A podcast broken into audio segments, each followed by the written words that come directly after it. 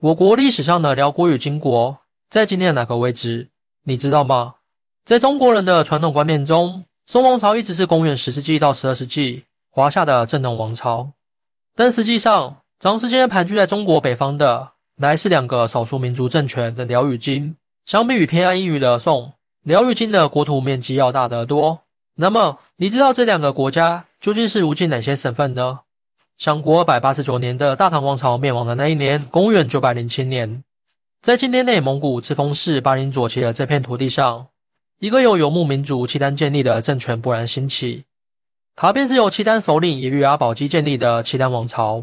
阿保机称契丹可汗，在位期间大力发展军事经济，使得国力空前强盛。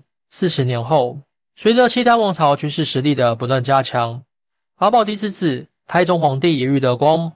按下了对后金政权的侵略按钮，铁骑之下剑光凌人。契丹人很快占领了后金的首都汴京，志得意满的耶律德光遂改国号为为辽，并在此登基当起了皇帝。公元九百三十六年，自愿成为辽国皇帝的后金之主石敬瑭将燕云十六州拱手相让。至此，北京、天津北部海河以北以及河北北部、山西北部地区，统统纳入到辽朝国土之内。辽国的疆域让耶律德光春风满面，志得意满。于是他便将自己的老巢明皇府称为上京，将公正的幽州称为南京。石敬瑭线上的燕云十六州，实际上也成为契丹大举南下的战略要地。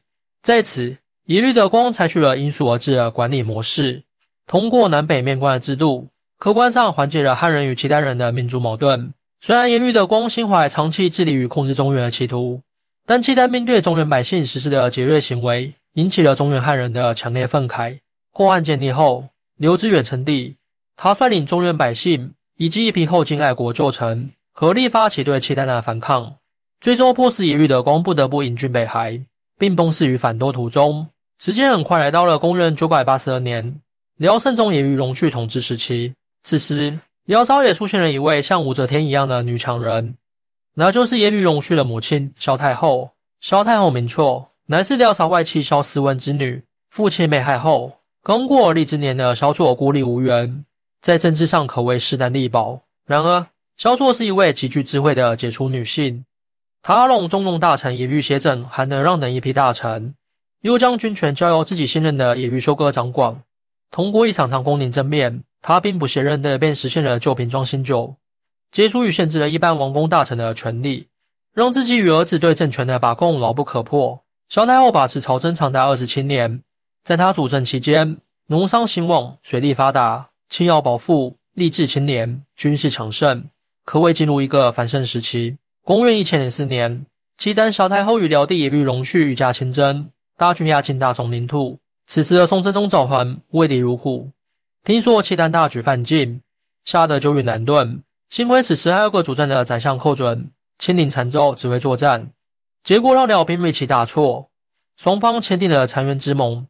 从此，宋每年征辽税币银十万两，军二十万匹，友好相处一个多世纪。这个时候的辽国疆域包括今天的北京、河北省北部、东三省、内蒙古、外蒙古，以及现在的俄罗斯贝加尔湖、外兴安岭以南库页岛等地区。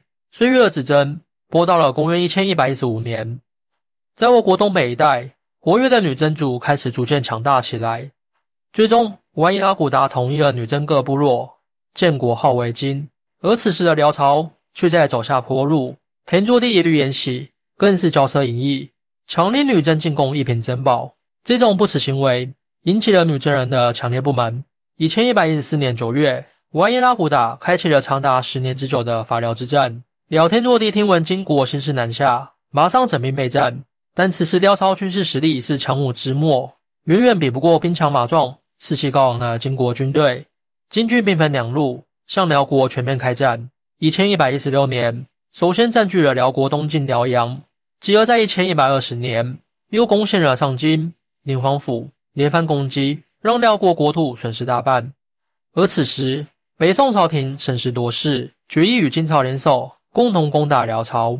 那个在《水浒传》里出现过的童贯。也试图带兵收复燕云十六州，但均被辽军击溃，未能遂愿。